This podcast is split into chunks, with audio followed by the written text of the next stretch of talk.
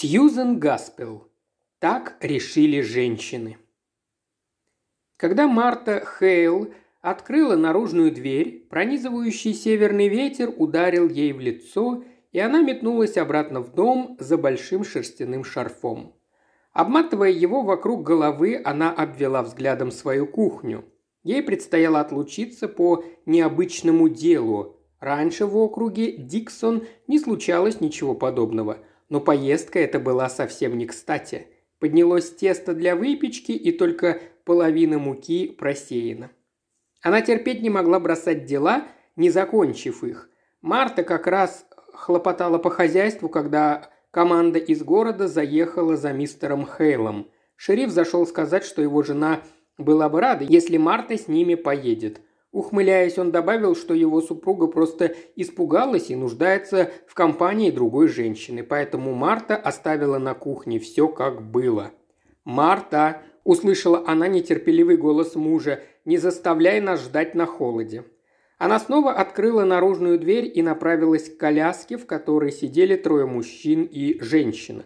Укутавшись в накидку, Марта посмотрела на женщину, которая сидела рядом с нею на заднем сиденье. Она впервые увидела миссис Питерс год назад на окружной ярмарке. Та совсем не походила на жену шерифа, маленькая, худенькая, со слабым голосом. Жена прежнего шерифа, миссис Горман, обладала голосом, в каждой нотке которого звучало правосудие. Но если миссис Питерс не выглядела как жена шерифа, то сам мистер Питерс был шерифом до мозга костей – это был крупный, громкоголосый мужчина, который держался подчеркнуто приветливо с законопослушными гражданами, чтобы показать, как легко он отличает преступников от порядочных людей. Тут миссис Хейл пронзила острая, как кинжал, мысль. Сейчас он такой обходительный и оживленный, потому что едет в дом Райтов в качестве шерифа. Пейзаж в это время года довольно унылый, осмелилась завести разговор миссис Питерс. Ей казалось, что они, как и мужчины, тоже должны беседовать.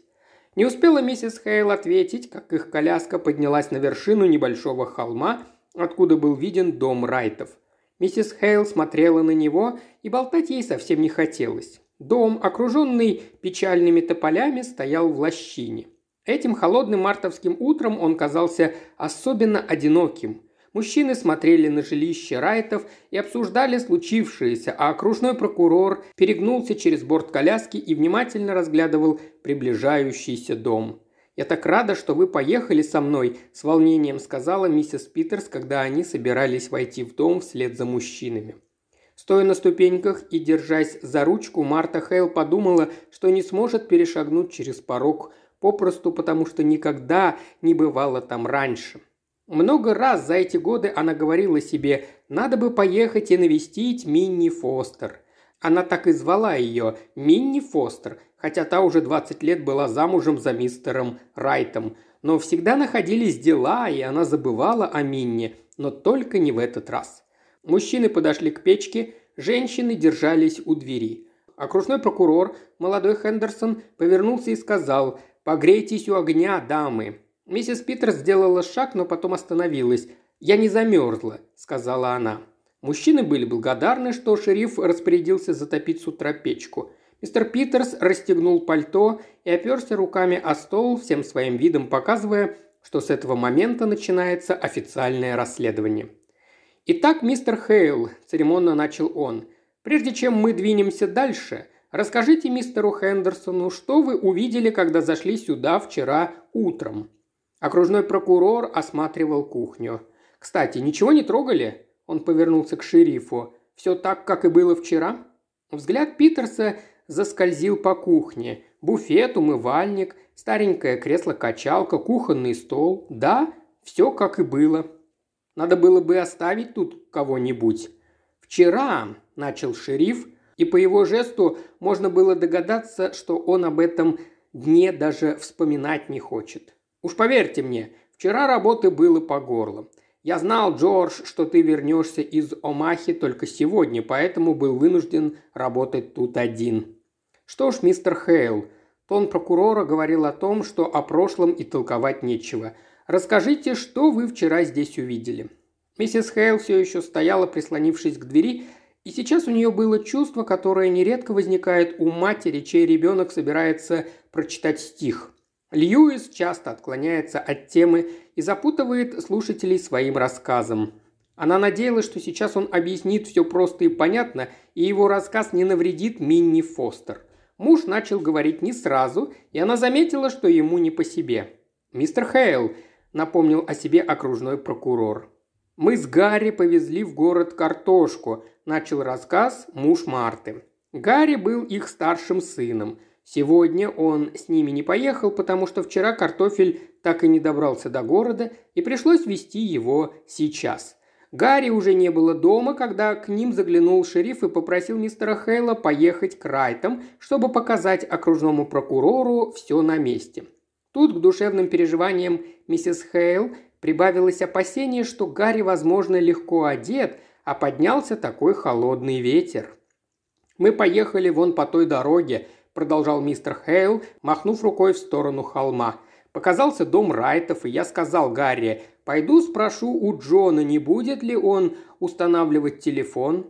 Видите ли, стал объяснять ее муж Хендерсону, если кто-нибудь в округе тоже согласится, то тогда протянуть телефонную линию в нашу сторону будет дешевле, а оплатить одному мне не по карману. Я с Райтом на эту тему уже говорил, но он отказался. Сказал, что сейчас все только и делают, что болтают, а он любит тишину и покой. Ну, вы знаете, что сам-то он не слишком был разговорчив. Но я подумал, что лучше потолкую с ним при его жене, расскажу, как всем женщинам нравятся телефоны и что телефон в такой глуши хорошая вещь. Я это и Гарри сказал, да еще прибавил, что вряд ли на Джона повлияет его жена. Ну вот, опять он говорит не то, что надо. Миссис Хейл постаралась перехватить его взгляд, но тут, к счастью, окружной прокурор перебил его. Мы вернемся к этому позже, мистер Хейл. Сейчас мне хочется узнать, что вы увидели, когда вошли в дом». На этот раз ее муж говорил неторопливо, взвешивая слова. Я не заметил и не услышал ничего подозрительного. Постучал в дверь. Тишина. Я знал, что они наверняка проснулись. Был уже девятый час. Поэтому я постучал еще и на этот раз громче. Мне показалось, что я услышал, как кто-то сказал «войдите», но я и сейчас в этом не уверен. Я открыл дверь, вот эту. Он указал на дверь, около которой сейчас стояли женщины. И здесь, вот в этой самой качалке, увидел миссис Райт. Все, кто был в комнате, посмотрели на кресло-качалку. Миссис Хейл подумала, что у Мини Фостер не могло быть такого кресла, по крайней мере, у той Мини, которую она знала 20 лет назад. Это было покосившееся старенькое кресло со сломанной спинкой. «Как она выглядела?» – спросил прокурор. «Ну, странно». «Что вы имеете в виду?» – уточнил тот, доставая карандаш и записную книжку. Миссис Хейл почему-то не понравился этот карандаш. Она, не отрываясь, смотрела на мужа, как будто ее взгляд мог предостеречь его от ненужных слов, которые будут записаны и причинят Минни неприятности. Хейл говорил осторожно, будто карандаш тоже на него подействовал. Она словно устала и не знала, что ей делать дальше. Как она восприняла ваш приход? Мне кажется, она не обратила на меня внимания. «Здравствуйте, миссис Райт», – сказал я. «Ну и холод, правда?» «Разве?» – отозвалась она и сидит, заглаживает руками складки на фартуке. Конечно, я удивился. Она не пригласила меня погреться у огня или присесть. Просто сидела, даже не смотрела на меня. «Я хочу поговорить с Джоном», – сказал я. И тут она засмеялась, если можно так сказать. «Могу я поговорить с Джоном?» – спросил я немного резче, потому что вспомнил, что меня ждут. «Нет», – ответила она безжизненным голосом. «Его нет дома?» Тут она посмотрела на меня. «Нет», – отвечает, – «он дома». «Почему же я не могу с ним поговорить?» – спросил я, теряя всякое терпение. «Потому что он умер», и опять заглаживает складки. «Умер?» – я опешил. Она спокойно кивнула, раскачиваясь в кресле. «Как? Где он?» – спросил я, не зная, что и сказать. Она махнула наверх. Я хотел подняться туда, но потом растерялся, зашагал по комнате. «Как? От чего он умер?» – спросил я. «От веревки на шее», – ответила она, а сама снова за складки. Мистер Хейл замолчал. Он стоял и смотрел на кресло-качалку, как будто снова видел перед собой ту женщину – Остальные тоже молчали, словно и перед их глазами возникла та же картина. «И что вы сделали потом?» – нарушил тишину окружной прокурор. «Я выбежал, позвал Гарри. Я подумал, что он мне поможет. Когда прибежал Гарри, мы поднялись наверх». Голос Хейла упал почти до шепота. Он лежал там, на... «Мы займемся этим, когда поднимемся наверх», – перебил его прокурор. «Вы все нам там покажете. Сейчас просто расскажите, что было дальше». «Я хотел снять веревку, это было». Он остановился, и лицо его исказилось. Тут Гарри сказал, что Джон мертв, и нам лучше здесь ничего не трогать, поэтому мы спустились вниз. Она все сидела в своем кресле. «Вы кому-нибудь сообщили?» – спросил я. «Нет», – спокойно отвечает она. «Кто это сделал?» – спросил серьезно Гарри, и она сложила руки на фартуке. «Не знаю», – говорит она. «Не знаете?» – удивился Гарри. «Разве вы не спали рядом с ним?» «Спала, но он лежал с краю». Кто-то накинул ему веревку на шею и задушил, а вы даже не проснулись. «Не проснулась», – повторила она. Наверное, вид у нас был растерянный, поэтому она добавила «Я сплю крепко». Гарри хотел еще что-то спросить, но я сказал, что это уже не наше дело, что нужен шериф или коронер. Гарри со всех ног помчался к Риверзамс Хай Роуд, у них есть телефон. «И что она сделала, когда узнала, что придет коронер?» – спросил окружной прокурор, и его карандаш завис над записной книжкой. Она пересела вон на тот стул. Хайл указал на небольшой стульчик в углу и сидела там, сцепив руки и опустив глаза. Я понимал, что не надо молчать, надо поговорить с ней. Сказал, что зашел спросить у Джона, не собирается ли он установить телефон. При этих словах она начала смеяться, но потом замолчала и испуганно на меня посмотрела. Заскрипел карандаш, и Хейл взглянул на прокурора. «Я не знаю, может быть и не испуганно», – заторопился он, – «я не уверен. Вскоре вернулся Гарри, потом приехал доктор Ллойд, а потом и вы, мистер Питерс, так что, полагаю, это все остальное вы знаете». Последнюю фразу он произнес с облегчением и расслабленно пошевелился. Все тоже задвигались. Прокурор Хендерсон подошел к двери, ведущей на лестницу. «Думаю, мы сначала поднимемся наверх, потом осмотрим сарай и прилегающую территорию», – сказал он, затем замолчал и обвел глазами кухню. «Вы уверены, что здесь нет ничего важного?» – спросил он шерифа. «Ничего, что помогло бы найти мотив». Шериф тоже обвел взглядом кухню, словно желая убедиться в своей правоте. «Ничего, разве что кухонная утварь», – сказал он со смешком, подчеркивая незначительность таких вещей. Окружной прокурор смотрел на громоздкий буфет. Это был наполовину шкаф, наполовину сервант – Верхняя часть его была встроена в стену, а нижняя представляла собой старомодный кухонный шкаф для посуды. Но этот странный буфет словно притягивал Хендерсона. Он забрался на стул, открыл верхние дверцы и заглянул внутрь. Через секунду он вытащил руку, которая попала во что-то липкое. «Ну и грязь же тут», — сказал он с возмущением. Женщины подошли поближе, и тут заговорила жена шерифа. «Ее варенье!» – воскликнула она, ища взглядом поддержки миссис Хейл. Потом она повернулась к Хендерсону и стала объяснять ему. Миссис Райт волновалась, что ночью так похолодало. Она сказала, что огонь потухнет и банки могут лопнуть. Шериф разразился смехом. «Ну вот что с этими женщинами делать? Ее арестовали за убийство, а она беспокоится о банках с вареньем». Молодой прокурор поджал губы. Полагаю, ей надо думать о серьезных вещах. Ну да, снисходительно заметил муж миссис Хейл. Женщины всегда беспокоятся по пустякам. Женщины придвинулись друг к другу, обе молчали. Тут окружной прокурор подумал о своей политической карьере и вспомнил о манерах. «Не беда, что дамы иногда волнуются по пустякам», – произнес он обходительно. «Ведь что бы мы без них делали?» Женщины не проронили ни слова, Хендерсон подошел к умывальнику и стал мыть руки. Потом он взял полотенце и принялся вертеть его, отыскивая место почище. «Какие грязные полотенца! Она не слишком-то хорошая хозяйка, не так ли, дамы?» Он толкнул ногой грязную посуду под умывальником. «На ферме всегда много работы», – сухо ответила миссис Хейл. Конечно, и все же, небольшой поклон в ее сторону, я уверен, что в некоторых домах в округе Диксон полотенца не такие грязные, сказал он, выпрямляясь во весь рост. Полотенца быстро грязнятся, мужчины плохо моют руки.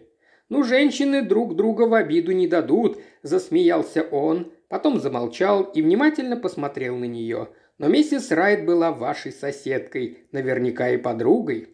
Марта Хейл покачала головой. «В последние годы мы с ней почти не виделись. Почему? Она вам не нравилась?» «Нравилась», – ответила Марта с жаром, – «но у женщины на ферме всегда дел не в проворот, мистер Хендерсон, да и потом». Она оглядела кухню. «Да», – ободряюще переспросил он. «Здесь всегда было безрадостно», – сказала она, обращаясь больше к себе самой. Мало кто назовет это место веселым. Кажется, она не стремилась создать домашний уют. Да и сам Райт не сильно старался, пробормотала Марта. «Вы хотите сказать, что они не ладили друг с другом?» – быстро спросил он. «Нет, я ничего такого не говорю», – уверенно ответила она. «Не думаю, что Джон Райт приносил в дом радость», – добавила она, слегка отвернувшись от него. «Я поговорю с вами об этом позже, миссис Хейл», – сказал окружной прокурор. «Сейчас мне надо осмотреть верхний этаж». Он направился к лестнице, мужчины последовали за ним. «Полагаю, ничего страшного, если миссис Питерс соберет для нее одежду, личные вещи?» – спросил шериф. «Вчера мы уехали в спешке». Прокурор посмотрел на двух женщин, которые остались на кухне одни. «Конечно, миссис Питерс», сказал он, но взглянул, однако, не на жену шерифа, а на крупную фермершу, которая стояла позади миссис Питерс. «Разумеется, миссис Питерс – свой человек», – продолжил он, словно посвящая ее в ход расследования. «И будьте внимательны, возможно, вы обнаружите важную деталь. Кто знает, вдруг вам удастся разгадать мотив. Это как раз то, что мы ищем». Если женщины найдут что-то, Поймут ли они, что это ключ к разгадке? Добродушно спросил мистер Хейл и стал подниматься вслед за мужчинами. Женщины стояли неподвижно и молчали, прислушиваясь к шагам сначала на лестнице, а потом над ними.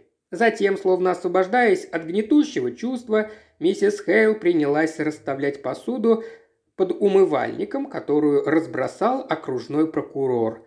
«Не хотела бы я, чтобы ко мне на кухню заявились мужчины», – запальчиво сказала она. «Суют нос в чужие дела и еще критикуют». «Такая у них работа», – покорно ответила жена шерифа. «Работа – дело другое», – воскликнула миссис Хейл. «Я уверена, что помощник шерифа, который утром развел для нас огонь, тоже вытирал руки», – сказала она, дернув полотенце. «Жаль, я раньше об этом не подумала. Ей пришлось уехать в страшной спешке, а они еще спрашивают, почему здесь такой беспорядок. Марта огляделась вокруг. Конечно, на кухне не убрано, ее взгляд задержался на ведерке с сахаром на нижней полке. Крышка была снята, а рядом лежал наполовину наполненный бумажный пакет. Миссис Хейл шагнула к буфету. «Она пересыпала сахар», – тихо сказала Марта. Она вспомнила, что и у нее на кухне осталась только наполовину просеянная мука, но работу пришлось отложить, потому что ей помешали. Так что же отвлекло Минни Фостер? Почему она бросила свое занятие на полпути? Марта не любила незавершенную работу, поэтому она дернулась быстро закончить ее, но, оглянувшись, увидела, что миссис Питерс смотрит на нее – а ей не хотелось, чтобы жена шерифа поняла, что дела на кухне оказались почему-то брошенными. «Жаль ее варенье», – сказала она и поднялась к буфету, в который заглядывал окружной прокурор. «Может, какие-нибудь банки уцелели?» – пробормотала она, взобравшись на стул. Внутри было жалкое зрелище, но она все-таки вытащила одну банку. «Вот это вроде уцелело», – сказала она, поднося ее к свету. «Это тоже вишни. Нет, одна только сохранилась», – вздохнула она, снова заглянув внутрь. Она слезла со стула, подошла к умывальнику и протерла банку. Минни расстроится, если узнает. Столько трудов вложено, а какая тогда стояла жара. Я помню, как сама закрывала банки летом. Марта поставила банку на стол, снова вздохнула и хотела сесть в кресло-качалку. но остановилась, словно что-то удержало ее. Она выпрямилась и отошла назад. Стоя в полоборота, Марта опять посмотрела на кресло. Ей казалось, что она видит женщину, которая сидела там, заглаживая складки на фартуке. «Мне нужно забрать ее вещи из шкафа в гостиной», – раздался тоненький голосок жены шерифа. Открыв дверь в другую комнату, миссис Питерс помедлила на пороге. «Вы не пойдете со мной, миссис Хейл?» – нервно спросила она. «Я буду благодарна, если вы мне поможете». В гостиной они пробыли недолго. Там было так холодно, что они постарались вернуться на кухню как можно скорее. «Ну и дела!» – воскликнула миссис Питерс, кладя вещи на стол и поспешив к печке. Миссис Хейл осталась стоять, рассматривая одежду, которую попросила задержанная. Райт был скуп, заметила она, взяв в руки старенькую черную юбку, которую много раз перешивали. Думаю, Минни держалась особняком, потому что стеснялась своей поношенной одежды, а ведь раньше она носила такие хорошенькие платья и была такая веселая. Тогда ее еще звали Минни Фостер. Она жила в городке и пела в хоре. Но это было... Да, с тех пор прошло уже 20 лет. Марта аккуратно, почти с нежностью сложила потрепанную одежду в стопочку и оставила ее на краю стола. Она посмотрела на миссис Питерс, и что-то во взгляде другой женщины рассердило ее. Ей-то все равно, подумала она, какая ей разница, как нарядно одевалась Мини Фостер, когда была молодой девушкой. Она снова взглянула на жену шерифа и на этот раз засомневалась. Иногда миссис Питерс была для нее настоящей загадкой – Несмотря на все ее застенчивые манеры, ее взгляд, казалось, проникал в суть вещей. «Мы все собрали?» – спросила миссис Хейл. «Нет», – ответила миссис Питерс. «Она еще попросила фартук. Странно, правда?» – с волнением произнесла она. «Разве в тюрьме можно запачкаться? Мне кажется, ей просто нужно что-нибудь привычное, а она всегда носила фартук. Она сказала, что он лежит в нижнем ящике буфета. А вот и он и на двери должна висеть шаль. Взяв небольшую серую шаль, она некоторое время просто стояла и рассматривала ее. Внезапно миссис Хейл быстро шагнула к жене шерифа. «Миссис Питерс!» – позвала она. «Да, миссис Хейл», – отозвалась та. «Вы думаете, что это сделала она?» Взгляд миссис Питерс стал испуганным. «Я не знаю», – произнесла она, уклоняясь от прямого ответа. «Я в это не верю», – решительно заявила миссис Хейл. Она попросила фартук, маленькую шаль, беспокоилась о варенье. «Мистер Питерс говорит», – начала жена шерифа, но замолчала и взглянула наверх, где были слышны шаги. «Мистер Питерс считает, что все улики против нее», – продолжила она, понизив голос. «Мистер Хендерс в суде суров и язвителен. Он поднимет ее на смех, если она скажет, что не проснулась. Несколько мгновений миссис Хейл молчала. Джон Райт тоже не проснулся, когда ему на шею накидывали петлю, пробормотала она. «Да, и это очень странно», – прошептала миссис Питерс. «Они считают, что мужчин таким способом редко убивают». Она хотела было засмеяться, но осеклась. «То же самое сказал мистер Хейл», – решительно произнесла Марта. «В доме было ружье. Этого они и не могут понять». Мистер Хендерсон никак не может найти мотив, нечто такое, что укажет на вспышку гнева. «Но я не вижу здесь никаких признаков гнева», – сказала миссис Хейл. «Я не...» Она замолчала. Казалось, что-то пришло ей в голову. Тут она обратила внимание на кухонное полотенце, лежащее на середине стола. Марта медленно подошла к столу. Одна половина его была чисто вымыта, а вторая была грязной. Ее взгляд невольно упал на ведерко с сахаром и на лежащий рядом не до конца наполненный пакет. Начатые, но незавершенные дела. Она отошла назад и попыталась отвлечься от этих мыслей. Интересно, как там, на верхнем этаже? Надеюсь, все прибрано? Знаете, она запнулась от нахлынувших чувств. Это похоже на подлую уловку. Пока ее держат в городе, она приезжает сюда вынюхивать. Ее дом обратили против нее самой. «Но, миссис Хейл, закон есть закон», — сказала жена шерифа. «Так-то оно так», — отрывисто ответила миссис Хейл. Она повернулась к печке и стала ворчать о том, что огонь никуда не годится. С минуту она возилась там, а потом выпрямилась и с жаром заговорила. «Закон есть закон, а плохая печка есть плохая печка. Как можно на ней готовить?» С досадой спросила она, указывая на потрескавшуюся облицовку. Марта открыла духовку и с горечью подумала о том, каково это было год за годом стряпать на такой печке. Она представила, как Мини пытается испечь в ней пирог. Вспомнила о том, что не приезжала к ней в гости. Она вздрогнула, когда услышала голос миссис Питерс. Человек впадает в уныние и тогда теряет силу духа. Жена шерифа с пониманием смотрела на умывальник, на ведро с водой, которое приносили с улицы. Две женщины стояли и молчали, а над ними были слышны шаги мужчин, которые искали улики против хозяйки дома. «Можно раздеться, миссис Питерс», – мягко сказала Марта. Миссис Питерс прошла в конец комнаты и повесила свою меховую горжетку. «Смотрите, миссис Райс шила лоскутное одеяло», – спустя мгновение воскликнула она, взяв большую корзинку для рукоделия. Миссис Хейл разложила лоскуты на столе. «Она шила с рубом», – сказала она, складывая некоторые из них вместе. «Красиво, правда?» Женщины так увлеклись, что не услышали шагов на лестнице. «Вы думаете, она хотела подбить его ватой или соединить лоскутки узелками?» – спросила миссис Хейл, и в этот момент дверь распахнулась. Шериф развел руками, они думают, как она собиралась дошить свое одеяло.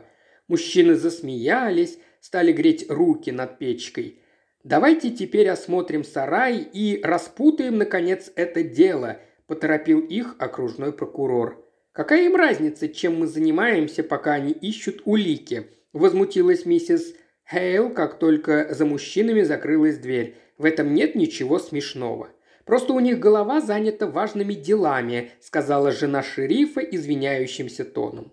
Они продолжили рассматривать лоскутный узор. Миссис Хейл смотрела на аккуратные ровные стежки и думала о женщине, которая трудилась над ними. «Ой, посмотрите», – сказала миссис Питерс странным голосом. Марта обернулась и взяла у нее сшитые лоскутки. «Шитье», – сказала миссис Питерс взволнованно. Все сшито так аккуратно, кроме вот этого кусочка. Она, кажется, не понимала, что делает. Их глаза встретились, что-то промелькнуло, вспыхнув между ними, и они с трудом отвели взгляд. Несколько мгновений миссис Хейл разглядывала лоскутик, чье шитье так отличалось от остальных, а потом развязала узелок и стала распарывать нитки. «Что вы делаете, миссис Хейл?» – испуганно спросила жена шерифа. Просто распарываю несколько стежков, которые не очень хорошо получились», – мягко ответила миссис Хейл. «Думаю, нам нельзя здесь ничего трогать», – беспомощно возразила миссис Питерс. «Я только закончу вот эту строчку», – спокойно ответила миссис Хейл. Она вдела нитку в иголку и принялась шить, заменяя неровные стежки аккуратной строчкой. Некоторое время она шила молча. «Миссис Хейл!» – снова услышала она тоненький голосок. «Да, миссис Питерс, как вы думаете, от чего она так нервничала?» «Не знаю», – ответила миссис Хейл, словно это было неважно. «Может, она не волновалась? Я сама плохо шью, когда устану». Она отрезала нитку и украдкой покосилась на миссис Питерс. На маленьком личике жены шерифа застыло напряженное выражение, а взгляд стал внимательным. Но вот миссис Питерс пошевелилась и снова решительно залепетала. «Мне надо завернуть ее одежду. Они могут вернуться совсем скоро. Где же мне найти бумагу и моток бечевки?» «Наверное, вон в том буфете», – предположила, оглядевшись миссис Хейл. Миссис Питерс отвернулась, а Марта внимательно рассмотрела кривые стежки, сравнив с тончайшей работой на других швах. Разница была поразительная. Странное чувство охватило миссис Хейл. Она словно подслушала мысли Минни, которая выразила их на лоскутках ткани. Голос миссис Питерс вернул ее к действительности. «Здесь птичья клетка. У нее была птица?» «Я не знаю», – ответила Марта и обернулась посмотреть на клетку. «Я давно не была у нее». Она вздохнула. «В прошлом году один человек ходил по округе и дешево продавал канареек. Может, она взяла одну, кто знает, она сама прекрасно пела. Миссис Питерс обвела взглядом кухню. «Подумать только, здесь жила птичка!» Холодно засмеялась она. «Но птица наверняка была, иначе зачем ей клетка? Интересно, что с ней стало? Возможно, ее съел кот», предположила миссис Хейл, возвращаясь к своему шитью. «Нет, у нее не было кота. Она их не любила. Когда ее вчера привезли к нам домой, и моя кошка забежала в комнату, миссис Райт так разволновалась, что попросила меня отнести животное в другую комнату. Прямо как моя сестра Бесси, засмеялась миссис Хейл. Жена шерифа не ответила. Тишина заставила миссис Хейл обернуться. Миссис Питерс внимательно осматривала клетку. «Взгляните на дверцу», – медленно сказала она. «Она сломана, висит на одной петельке». Миссис Хейл подошла поближе. Как будто кто-то грубо дернул ее. И снова взгляд их встретился. Испуганный, вопрошающий, настороженный. Они замерли на несколько мгновений, и ни одна из них не проронила ни слова. «Если они ищут доказательства, то пусть посмотрят на это», – наконец произнесла миссис Хейл. «Мне это не нравится». «Я так рада, что вы поехали со мной, миссис Хейл», Жена шерифа поставила клетку на стол и села. «Было бы так тоскливо здесь одной». «Конечно», – согласилась Марта. «Знаете, о чем я жалею, миссис Питерс?» – пробормотала она изменившимся голосом. «Я жалею, что никогда не приезжала к ней в гости. Как бы я хотела, чтобы все было по-другому». «Но у вас столько дел и хлопот, миссис Хейл. Дом, дети». «Я могла бы приехать», – резко возразила миссис Хейл. Я обходила стороной этот хмурый дом. Не знаю почему, но я никогда не любила это место. Унылая лощина, дорогу не видно. Но я должна была хоть изредка заезжать к Мине. Теперь я так жалею, что не навещала ее. Сейчас-то я понимаю, что...» Она запнулась. «Не корите себя», – утешала ее миссис Питерс. «Мы не знаем, как живут другие, пока не случится что-нибудь. Когда нет детей, то забот меньше задумчиво произнесла миссис Хейл спустя некоторое время. Но в доме такая тишина. Райт все время работал, а когда приходил, то ничего не менялось. Вы знали Джона Райта, миссис Питерс? Нет, лично не знала, но видела в городе. Говорят, он был хорошим человеком. Да, хорошим, с неохотой согласилась Марта. Он не пил, держал слово, отдавал долги. Но это был жестокий человек. Даже провести с ним день она умолкла и чуть вздрогнула. Жестокий, как мороз, который пробирает до самых костей. Ее взгляд упал на птичью клетку. «Я думаю, Минни любила птичку, как-никак живое существо», – продолжила она с горечью. Она наклонилась вперед и внимательно осмотрела клетку. «Как вы думаете, что стало с птицей?» «Не знаю», – ответила миссис Питерс. «Может, заболела и умерла?» Она потянулась и открыла сломанную дверцу – которая повисла на одной петле.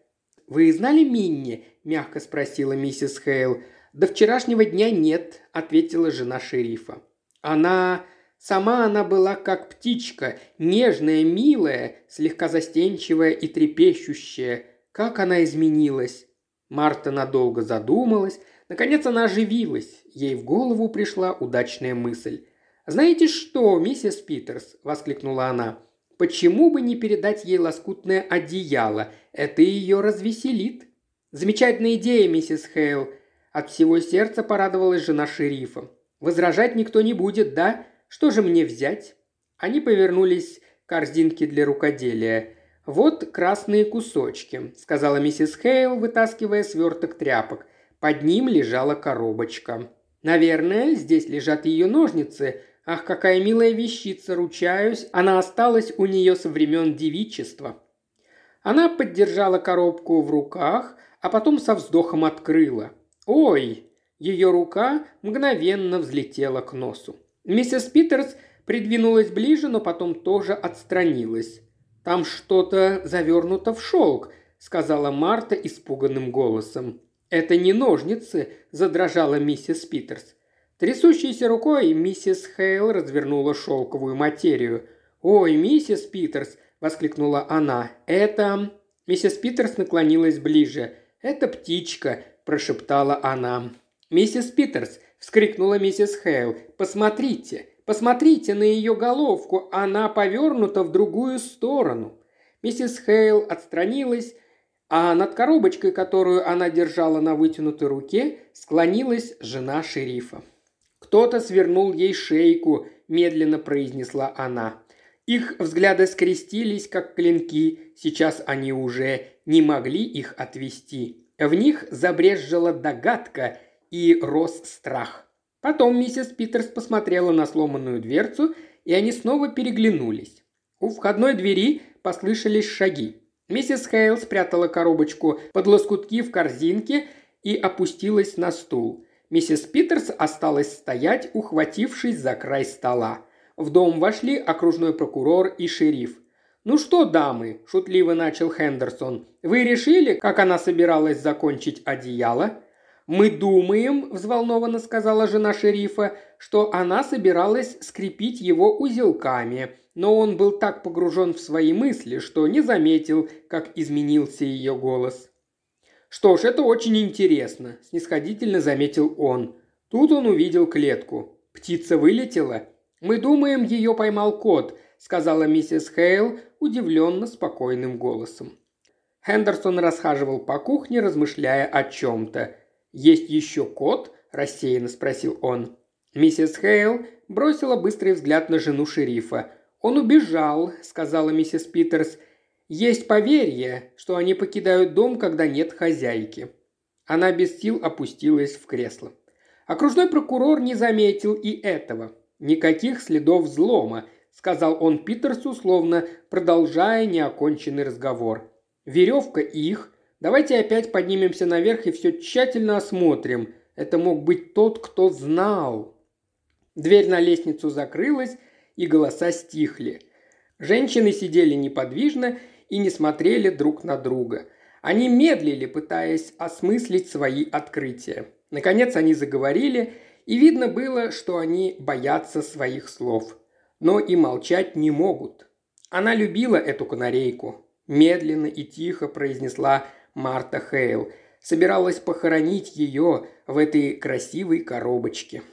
«Когда я была маленькой», – прошептала миссис Питерс, – «у меня был котенок. Один мальчишка взял топорик и прямо у меня на глазах, прежде чем я успела подбежать...» Она закрыла лицо руками. «Если бы тогда меня не удержали...» Она взглянула наверх, где были слышны шаги. «Я бы покалечила негодяя». Они снова погрузились в молчание. «Интересно», – неуверенно начала миссис Хейл, словно ступая на зыбкую почву. «Каково было жить в доме, котором никогда не было детей?» Она заскользила глазами по кухне, пытаясь представить эту картину.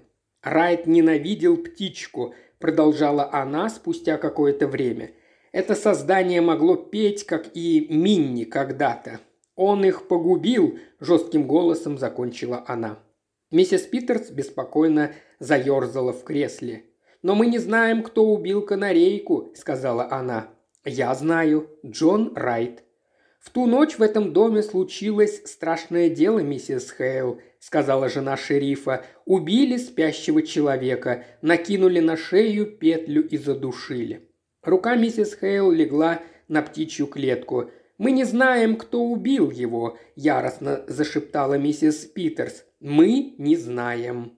Миссис Хейл сидела неподвижно. «Годы и годы пустоты». Затем появляется птичка, которая поет тебе, а потом птичка затихает и наступает тишина, сказала она, и ее голос задел сокровенные струны души миссис Питерс. «Я знаю, что такое пустота», произнесла она глухо. «Когда мы жили в Дакоте, мой ребенок умер, ему было два года, больше у меня не было». Миссис Хейл пошевелилась. «Как долго, вы думаете, они будут искать улики?» «Я знаю, что такое пустота», — повторила миссис Питерс. «Закон должен наказывать человека за преступление, миссис Хейл», — сухо сказала она. Жаль, что вы не видели Минни Фостер, когда она надевала белое платье с синей лентой и пела в хоре. Нестерпимое чувство вины охватило Марту, когда перед ней возник образ девушки, которая все эти годы жила с ней по соседству и которой она позволила умереть задохнувшись от недостатка жизни. «Почему я не приезжала к ней хоть изредка?» – закричала она. «Это вот преступление. А кто накажет за это?» «Мы не должны винить себя за это», – сказала миссис Питерс, кидая испуганный взгляд на лестницу. «Я должна была знать, что она ждет меня. Это ужасно, миссис Питерс. Мы жили рядом, но в то же время как далеко друг от друга. Мы все проходим через это в той или иной манере, ведь мы понимаем ее, ведь мы же догадались. Она закрыла лицо руками и с трудом сказала – на вашем месте я бы не стала говорить ей, что варенье пропало. Скажите, что все банки целы. Вот, возьмите эту в качестве доказательства. Она, возможно, так никогда и не узнает». Миссис Хейл отвернулась. Миссис Питерс потянулась за банкой, словно была рада прикоснуться к знакомой вещи, занять себя чем-нибудь и не потерять самообладание. Она поднялась и стала искать, во что завернуть банку. Взяла юбку из стопки одежды и обернула ее вокруг банки. «Господи!» – начала она высоким фальшивым голосом. Хорошо, что нас не слышат мужчины. Какую суматоху мы подняли из-за пустяка. Мертвой канарейки, заторопилась она, как будто это как-то связано с... Ну, разве они не будут смеяться? На лестнице послышались шаги. «Возможно, будут», – пробормотала миссис Хейл, – «а может и нет». «Нет, Питерс», – язвительно сказал прокурор, заходя на кухню. «Все предельно ясно. Отсутствует только мотив. Но вы знаете, как присяжные относятся к женщинам. Если бы у нас было вещественное доказательство, из которого можно раздуть историю и которое объяснило бы этот странный способ убийства, женщины украдкой переглянулись, открылась входная дверь и вошел мистер Хейл. «Там уже бригада приехала», – сказал он, – «ну и холод». «Я пока останусь», – неожиданно заявил окружной прокурор – «Пришлите ко мне Фрэнка», – попросил он шерифа. «Я хочу осмотреть все до последнего дюйма. Я недоволен результатами. Мы что-то упустили». Женщины снова обменялись взглядами. Шериф подошел к столу. «Проверите вещи, которые собрала миссис Питерс». Хендерсон взял фартук и рассмеялся. «Полагаю, они не взяли ничего опасного». Рука миссис Хейл лежала на коробке, в которой была спрятана коробочка с птичкой. Она чувствовала, что нужно убрать руку, но сил не было. Она подняла один из лоскутов, под которыми она спрятала коробочку. В ее глазах сверкнул огонь. Ей казалось, что если он возьмет корзинку, то она вырвет ее у него. Но он не взял корзинку, просто рассмеялся и отвернулся. «Нет», – ответил он, – «миссис Питерс не нуждается в проверке конце концов, жена шерифа замужем за законом. Вам это никогда не приходило в голову, миссис Питерс?» Миссис Питерс стояла у стола, миссис Хейл метнула на нее быстрый взгляд, но не смогла увидеть ее лицо. Та отвернулась. «Нет, не в таком роде», – пробормотала она. «Замужем за законом», – захохотал муж миссис Питерс. Он подошел к двери, ведущей в гостиную. «Давайте пройдем сюда на минуту, нужно осмотреть окна», – сказал он прокурору. «А, окна», – презрительно произнес Хендерсон. «Мы быстро управимся, мистер Хейл», – сказал шериф фермеру, который ждал их у двери. Хейл вышел присмотреть за лошадьми, шериф пошел за прокурором в гостиную, и снова напоследок женщины остались одни. Марта Хейл скочила, сжав руки, Жена шерифа все так и стояла, отвернувшись.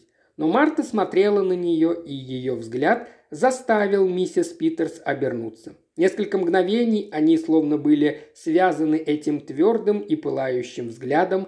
Затем Марта посмотрела на корзинку для рукоделия, в которой была спрятана птица, доказательство вины женщины, которая была далеко, но незримо присутствовала весь этот час. Миссис Питерс застыла, но потом, торопясь, развернула лоскутки, схватила коробочку и попыталась положить ее в свою сумочку. Но коробочка была слишком большой, поэтому она открыла ее и стала вытаскивать птичку. Тут она совсем потеряла присутствие духа, не могла дотронуться до канарейки и растерянно стояла, не зная, что делать дальше. И вот уже поворачивается ручка двери, миссис Хейл хватает коробочку и прячет ее в большой карман своего пальто. В этот момент входят шериф и окружной прокурор. «Ну, Генри», – шутливо сказал прокурор, – «по крайней мере, мы узнали, что она не собиралась подбивать свое лоскутное одеяло ваты. Она хотела... Как вы это называете, дамы?» Миссис Хейл сжала коробочку в кармане. «Мы говорим завязать узелок, мистер Хендерсон»,